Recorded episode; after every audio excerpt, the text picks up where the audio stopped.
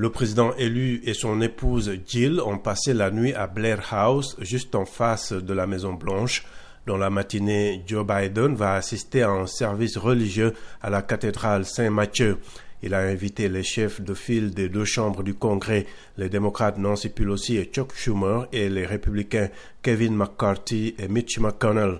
Le président élu se rendra ensuite en convoi vers le Capitole où la cérémonie d'investiture va commencer à midi heure locale, 17 heures en temps universel.